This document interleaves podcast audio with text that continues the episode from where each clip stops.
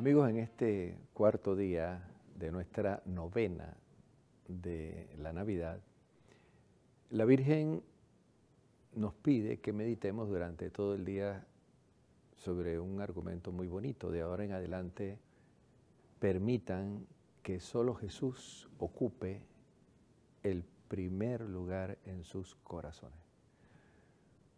Bueno, lo primero que habría que pensar que ese desafío, ¿verdad? No es fácil, porque estamos siempre inmersos de actividades, ocupaciones, pero la Virgen no nos quiere sustraer de las actividades, de nuestras responsabilidades, sino que frente a los retos que todos nosotros tenemos a diario, siempre en nuestro corazón esté presente Jesús. Porque la Navidad está cerca. Y el sentido de la Navidad es celebrar el cumpleaños de nuestro Señor Jesucristo. Y no solo que nació hace 2019 años en Belén de Judá, sino que nace también hoy en nuestros corazones. Y para que Jesús nazca en nuestros corazones en la próxima Navidad, María quiere que nosotros meditemos sobre este particular, que Jesús ocupe de ahora en adelante el primer lugar en nuestros corazones. Esto quiere decir que podemos tener muchas cosas internamente, personas que nos quieren o a quien nosotros amamos, eh, ocupaciones, pero María no quiere que nosotros echemos a un lado ni esas ocupaciones ni esas personas, sino que el primer lugar sea para Jesús. Bueno, se trata de pensar en Él. Porque no podemos tener a Jesús en el corazón si primero no lo tenemos en el pensamiento. Porque nuestro corazón sencillamente no piensa. El corazón experimenta afectividad, emociones y sentimientos. Pero esas emociones se desarrollan a partir de nuestros pensamientos. Ahora, la Virgen lo que nos está diciendo es, piensen en Jesús para que sus corazones le pertenezcan a Él.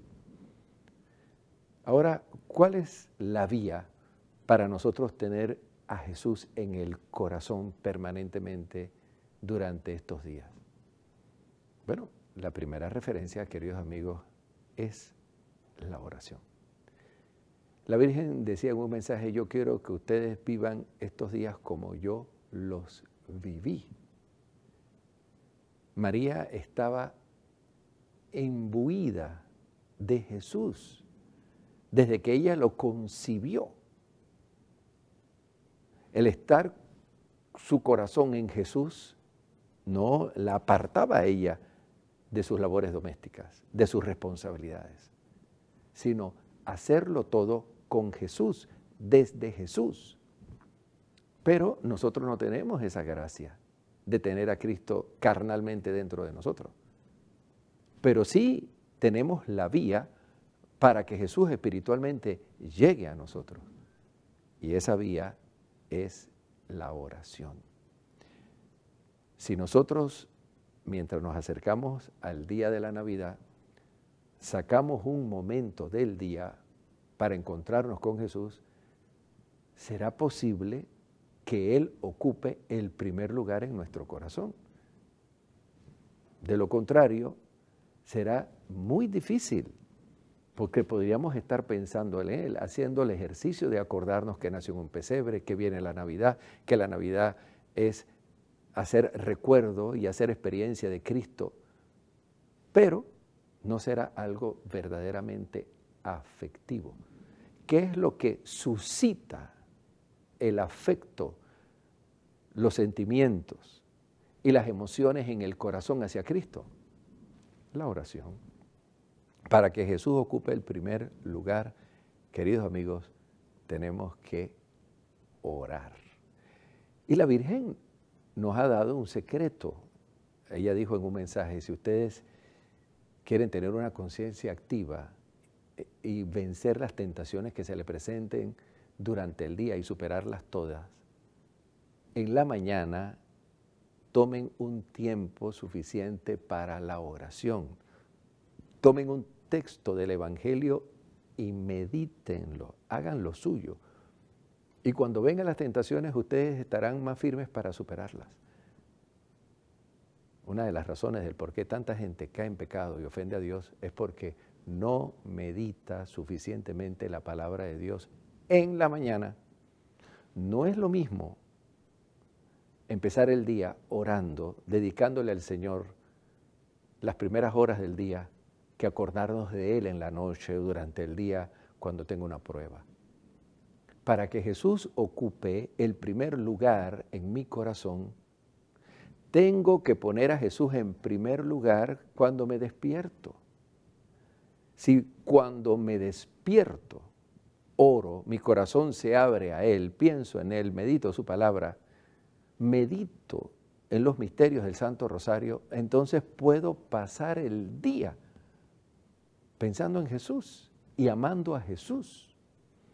A mí me gusta mucho una recomendación que el mismo Jesús le dio a Santa Faustina Kowalska, que le preguntaba cómo podía hacer para amarlo más y tenerlo siempre presente en el corazón. Y Jesús le dio una recomendación práctica, porque Jesús siempre nos habla de una manera sencilla, no nos complica con estudios profundos de teología o de filosofía, sino no, se va a las cosas prácticas. Como la Virgen también en Medjugorje se va a lo práctico.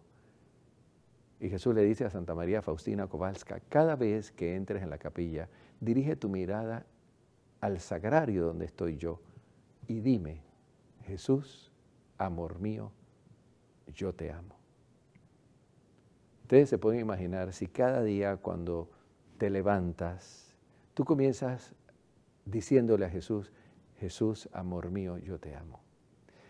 Te amo con toda la fuerza de mi corazón y de mi mente y se lo dices rezando el Santo Rosario.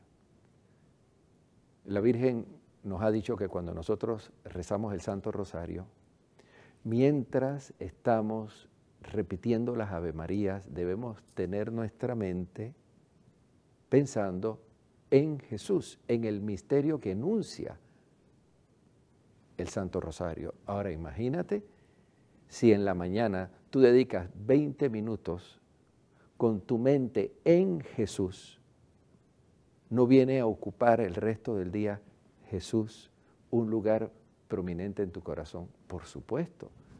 La razón por la que Jesús está ausente de muchos corazones es porque la gente no ora como debe.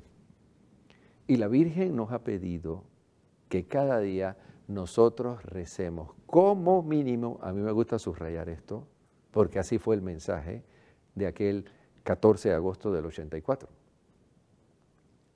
Oren cada día el Santo Rosario, como mínimo, dijo la Virgen, tres veces, misterios gozosos, dolorosos y gloriosos, porque en aquel entonces todavía no existían los misterios de luz.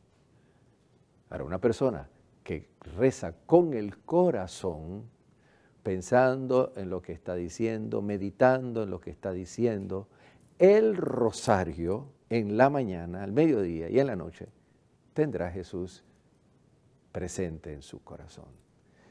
Luego, la Virgen no quiere que nosotros en estos días nos disipemos con las actividades, en las compras, pensando en qué debemos regalarle a las personas queridas.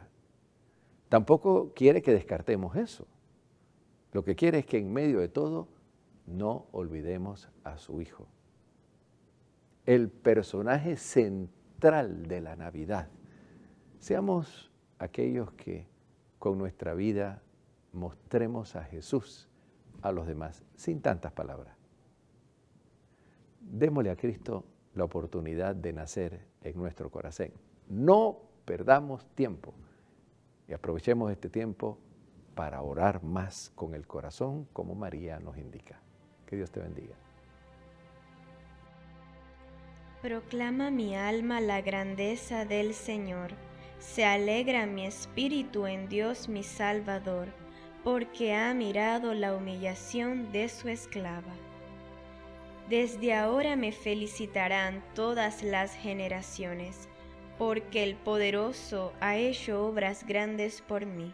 Su nombre es santo, y su misericordia llega a sus fieles de generación en generación.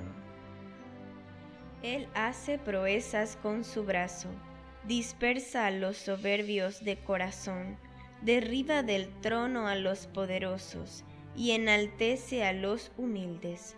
A los hambrientos los colma de bienes, y a los ricos los despide vacíos.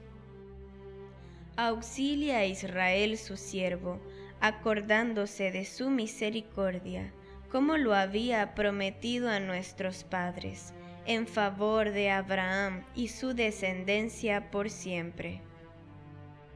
Gloria al Padre y al Hijo y al Espíritu Santo, como era en el principio, ahora y siempre, por los siglos de los siglos. Amén.